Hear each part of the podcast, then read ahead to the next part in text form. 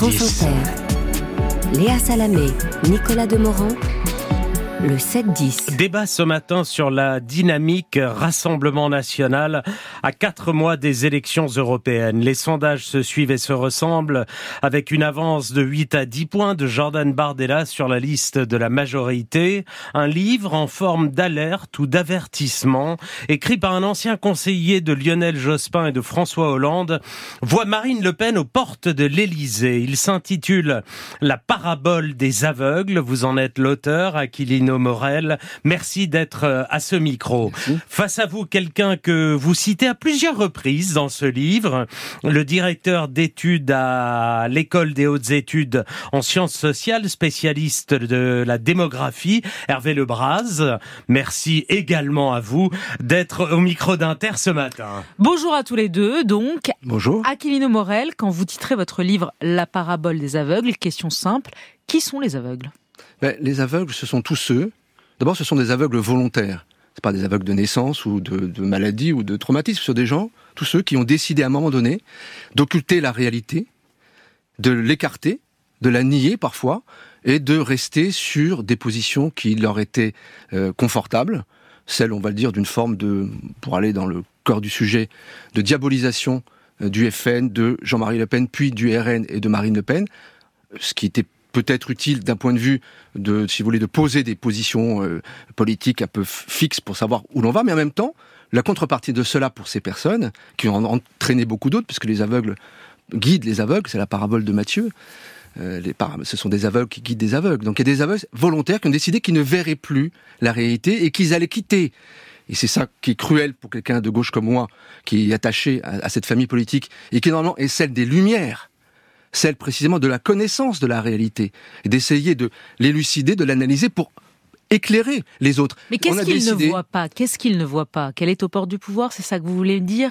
Ah bah je pense Il minimise, il banalise. Non, il... non je, pense que le fait que Marine Le Pen soit aux portes du pouvoir, elle n'y est pas encore, Dieu merci, mais elle toque au portail de l'Élysée. Ça, je crois qu'à peu près tout le monde le voit. D'ailleurs, la présence ce matin de M. Lebras et de moi-même en atteste. En revanche, les raisons pour lesquelles le Rassemblement national connaît une progression continue depuis 50 ans, et singulièrement depuis 40 ans, depuis 1984.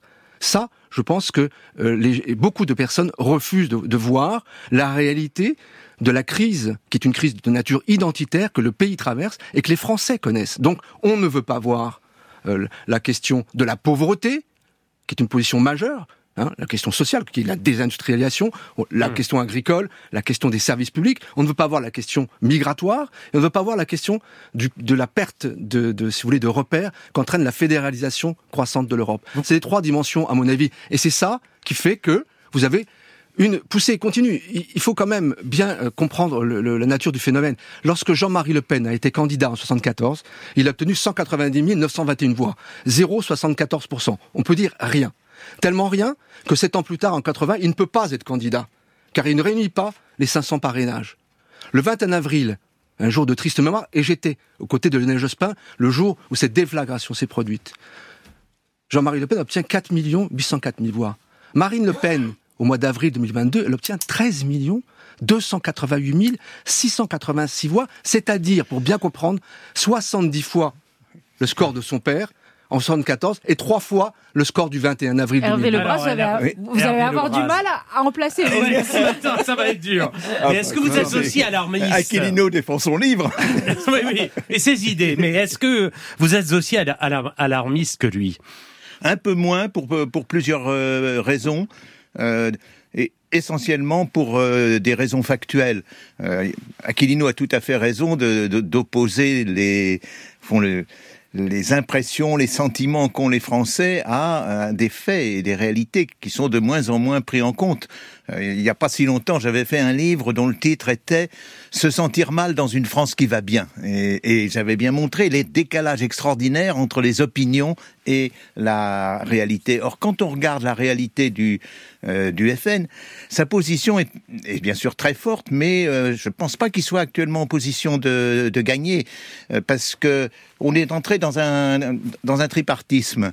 Et, dans un tripartisme, c'est celui qui est au milieu qui gagne dans les élections on peut le montrer très facilement sur le passé, chaque fois qu'il y a eu trois blocs, parce qu'au second tour, c'est la mécanique euh, électorale, au second tour, les rapports ne sont pas pour entre les extrêmes, ils sont mm. plutôt euh, vers euh, le centre. Et on peut montrer, par exemple, dans des élections régionales ou bien dans des, même dans des élections législatives, que à chaque fois, c'est une prime au, au centre. Un, deux, c'est très clair, par exemple, dans la dernière élection présidentielle. Euh, au premier tour, vous vous souvenez, il y a à peu près 28% pour euh, Emmanuel Macron, 24 pour Marine Le Pen, 23 pour Mélenchon. Mais au second tour, euh, c'est 59-41, c'est-à-dire que Macron a gagné près de 38 points, tandis qu'elle, elle, n'a gagné que 18 points. Et c'est euh, tout à fait la, C'est le plafond de verre. Et puis il y a un autre point, je voudrais dire quand même important, c'est qu'il faudrait qu'elle conquiert ce qui s'est produit au cours des dernières années, c'est que le vote du Front National, qui était au tout départ, vous l'avez rappelé en 94, urbain, euh, qui était hmm. euh, dans les grandes villes en 1994, a glissé de plus en plus. Maintenant, il est entièrement un vote rural. Dans les commune de moins de 2500 habitants, vous avez 31%. Vous, avez... vous dites tant qu'elle ne prend pas les grandes villes, elle ne peut pas être élue. C'est ça, ça, Et l'entourage des grandes villes, c'est là. Le Et que pour l'instant, elle n'a pas les grandes villes. Et Aquilino Morel n'est pas d'accord avec ce que vous dites. Non, je ne suis pas d'accord, mais euh, on en parlait tout à l'heure avec Monsieur Lebras. Je ne suis pas d'accord parce qu'il y a quelque chose de nouveau qui s'est produit. Euh, ce sont les législatives de 2022. Aux législatives de 2022, je rappelle que le scrutin uninominal majoritaire à deux tours, qui existe depuis 58, n'est pas fait seulement n'a pas été conçu par le général de Gaulle seulement pour dégager des majorités, mais pour empêcher les partis jugés extrémistes d'arriver au second tour. À ce scrutin, le RN a toujours été, ou le FN précédemment, balayé. En 2022, M. Lebras le sait, en 2022, à la surprise de beaucoup de commentateurs, il a pu arriver en tête dans 110 euh, circonscriptions, se maintenir dans 208 et en gagner 89 au scrutin majoritaire à deux tours. Or, il l'a fait sans alliance. Il n'y a aucun parti qui a dit faut voter pour le candidat du RN dans cette circonscription au second tour. Jamais. Donc cette logique du cantonnement du Front républicain qui a si bien fonctionné en 2017 et en 2022 à la présidentielle n'a plus fonctionné aux législatives. Et non seulement Marine Le Pen a réussi à obtenir 89 députés, mais elle a réussi la performance absolument inédite, même par rapport à des constellations de partis comme Ensemble ou euh, la NUPES, quatre grands chelems quatre départements où tous les députés sont RN, les Pyrénées-Orientales, l'Aude, la Haute-Saône, la Haute-Marne, et cinq départements où elle manque, elle manque ce grand chelem d'un siège. Le Var, le Vaucluse, Lyon, l'Eure et l'Aube. Donc il y a une vraie poussée et il y a quelque chose qui s'est fissuré aux législatives. Alors qu'est-ce que qu'est-ce que vous répondez à ça sur les législatives et sur les et sur les, les faits très chiffrés d'Aquilino Morel puisque manifestement vous, êtes, euh, vous êtes allé regarder de très près. Oui, de très près. Euh, Aquilino Morel a raison sur les législatives, mais enfin c'est 89 euh, circonscriptions sur je sais plus le chiffre exact, mais 577. voilà 577. Donc on n'est pas encore non plus dans un, un, un raz de marée. Je reviens sur ce que je disais tout à l'heure la question, la question, c'est vraiment euh, comment elle va pouvoir, mais c'est possible, comment elle va pouvoir conquérir l'électorat périurbain, parce que cet électorat, disons, la première cour, euh, plus largement que la première couronne autour de Lyon, de Paris ou de Marseille, c'est un électorat qui a voté essentiellement Mélenchon.